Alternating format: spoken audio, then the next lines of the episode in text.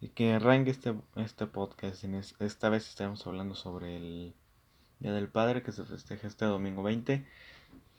El, y, y aquí viene un dato. El primer Día del Padre tuvo lugar en Washington el 19 de junio de, de 1910.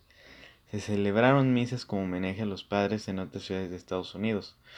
oficialmente se celebra en todos los Estados Unidos desde 1924, cuando el presidente Calvin Coolidge lo declaró como celebración nacional. Y me imagino que sí se fue hasta internacional. Posiblemente para ellos sí sea un día fijo. Para, para México, o no sé si también para otras partes del de Latinoamérica se celebra el tercer domingo de junio. Y es algo que lo diferencia con el Día de la Madre, ya que el Día de la Madre sí tiene un día fijo que es el 10 de mayo, pero el Día del Padre no tiene ese día fijo.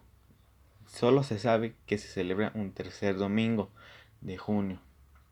Y es algo interesante porque también no se celebraron en la Segunda Guerra Mundial no se celebró no se celebró en el del Padre y hablando de la Guerra Mundial hubo una, excepción en Navidad en donde se donde se en donde se hizo una tregua y jugaron un partido amistoso de fútbol. En cuanto el reloj volvió a marcar las volvió marcó a las 26 el 26 de diciembre.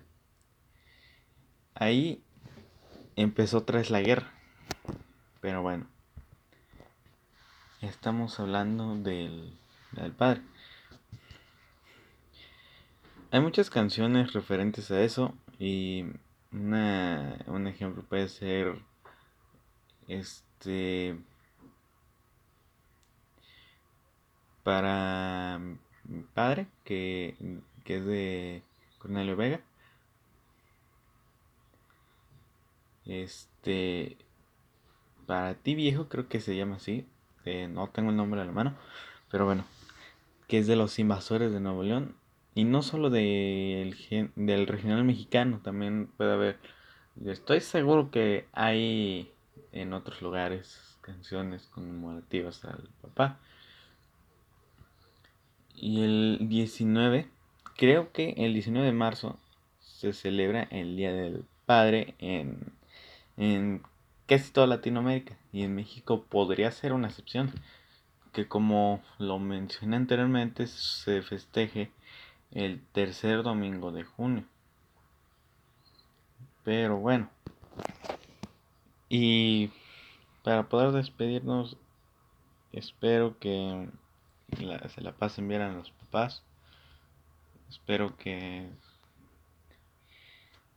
y para los que tienen a su papá celebrenlo con él, festejen, abrácenlo, aprovechen que todavía tienen, lo tienen ustedes y para los que por una cosa u otra desgraciadamente no tienen a su papá, pueden ir a visitarlo a su a su tumba y poder recordar esos momentos bellos que pasaron junto a él.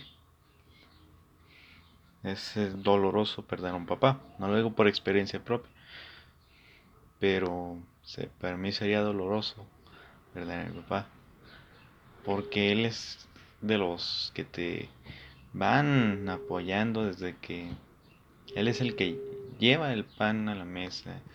Y que sí es cierto que la mamá hace la mayoría de las cosas en la casa pero el papá es el que trae el dinero para hacer esas cosas. Y tanto los dos son importantes. Se festeja más a la mamá, pero también se le debe dar igual la importancia al papá, porque como lo, porque válgame la redundancia, como lo acabo de decir, se festeja y, y se festeja más a la mamá. Por eso y el papá no es el, eh, es el más importante. Pero se festeja mucho más a la mamá. Y está, y está muy bien, no, importa mucho, ya que el papá sabe, sabe que lo queremos, aunque no se lo digamos en, de frente, sabe que le tenemos respeto, sabe, Sabe muchísimas cosas que a lo mejor nosotros no sabemos y él sí sabe. Y es un es muy bonito saber que todavía puedes estar con él y poder abrazarlo. Pero bueno, espero que les haya gustado este podcast. Este, si fue así, pues muchas gracias por haberme escuchado. Yo soy José Enrique Hernández Hernández. Nos vemos en un próximo audio. Adiós.